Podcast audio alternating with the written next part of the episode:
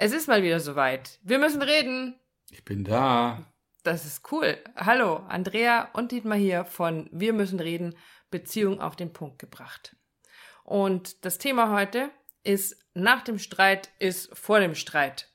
Und ich möchte gerne dir heute die Frage stellen, also ich habe so meine eigene Idee dazu, aber dieses nach dem Streit ist vor dem Streit, da gibt es so eine Menge dazu. Ich habe euch versprochen in der Ankündigung dieses Podcasts, es gibt drei wichtige Punkte auf der To-Do-Liste,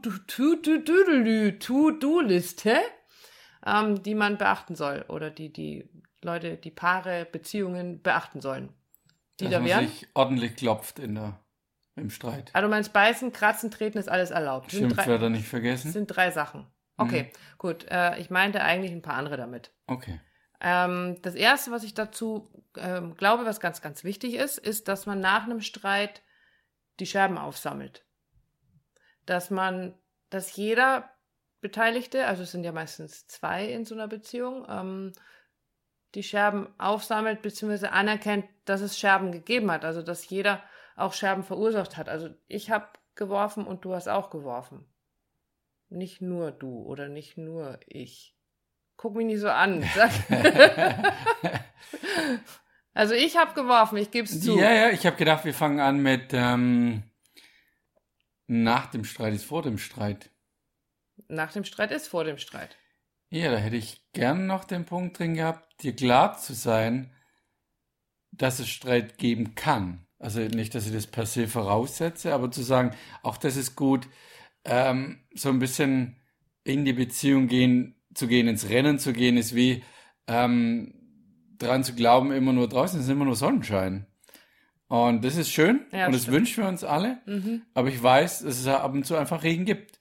Und dass ich das nicht dann verfluche oder mich drüber ärgere, sondern einfach sage, ja, es gibt Regen da draußen. Vielleicht nicht jeden Tag, aber es wird Regen geben. Das ich bin nicht auf, auf halb acht. Genau, ja. ja, doof. Aber bin ich auf halb acht. Aber wenn es dann regnet, wenn es Streit gibt, bin ich nicht so enttäuscht, so maßlos und nicht so irritiert, weil ich sage, ich bin doch schon so weit oder wir sind so weit, dass es keinen Streit gibt.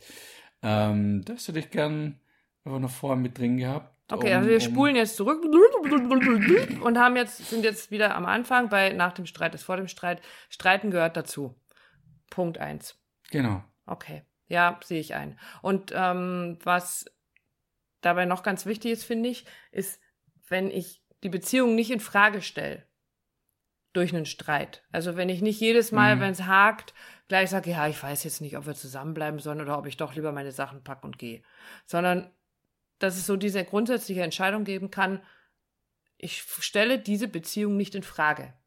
Und das kann man ja für eine gewisse Zeit tun und kann sich da jedes Mal eine Zeitfrist setzen und dann sagen so, okay, einmal im Jahr gucke ich mal, wie ist es denn. Mhm, Aber dazwischen stimmt. stelle ich, egal was passiert, die Beziehung nicht in Frage. Und dann kann es auch mal donnern, ohne dass ich gleich als erstes oder ganz schnell die Frage stelle, wer von uns beiden muss jetzt hier seinen Platz räumen. Das nimmt auf jeden Fall Druck. Also das könnt ihr gleich gern vornehmen, tun wir auch immer, immer wieder. Mhm. Zu sagen, ich stelle das nächste Jahr, das kommende von dem Augenblick ab, einfach diese Beziehung miteinander nicht in Frage egal was passiert.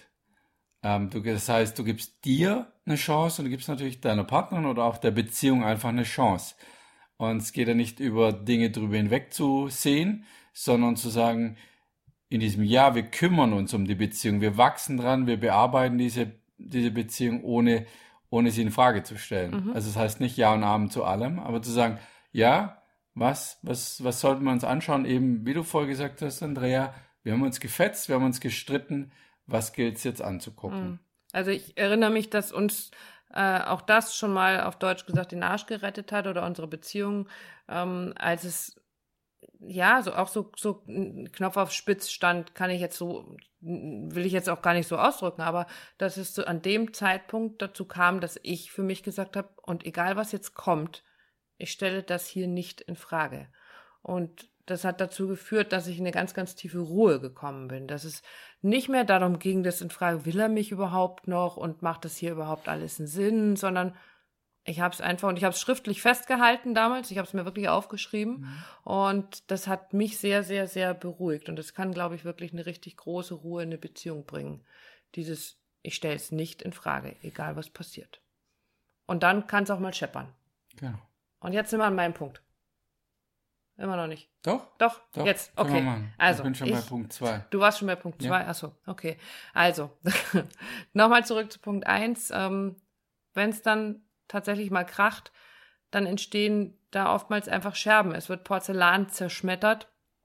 Äh, ob das jetzt der ein oder andere von euch im wahrsten Sinne des Wortes macht, weiß ich nicht. Also wir tun es nicht, aber ähm, im übertragenen Sinne gibt Könnte es passieren. kann es Also passieren. uns, ja, gibt es einfach Scherben. Und es ist wichtig, nach so einem Streit diese Scherben gemeinsam wieder aufzusammeln. Zu sagen, hey, wir beide haben da jetzt eine ganz schöne Unordnung verursacht. Wir haben hier echt was zerschmissen. Wir haben Scherben gemacht. Und, Und die, Genau. Wenn du da schon dabei bist, diese Scherben zusammenzukehren, gemeinsam, weil es ist wieder die Thematik, die wir immer wieder haben, zu sagen, es geht ja nicht um den anderen, auch wenn der dich antriggert, der Partner, sondern es Mhm. geht um das, was zwischendrin passiert. Der Feind ist immer zwischen das, der was Beziehung. dazwischen steht, ja.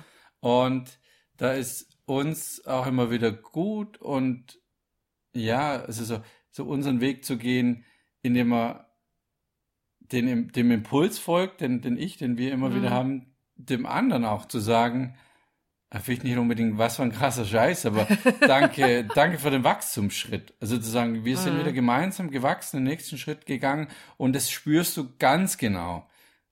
Ob das so war, ob du dich jetzt belügst oder ob es wirklich, wenn du merkst, wow, ich bin in meiner Beziehung gewachsen mit dir zusammen. Und wenn du das fühlst, dann ist es cool, wenn du das schaffst, deinem Partner das zu sagen, danke für diesen Wachstumsschritt. Und es ist natürlich, das ist dann Champions League, wenn es der andere dann auch noch schafft.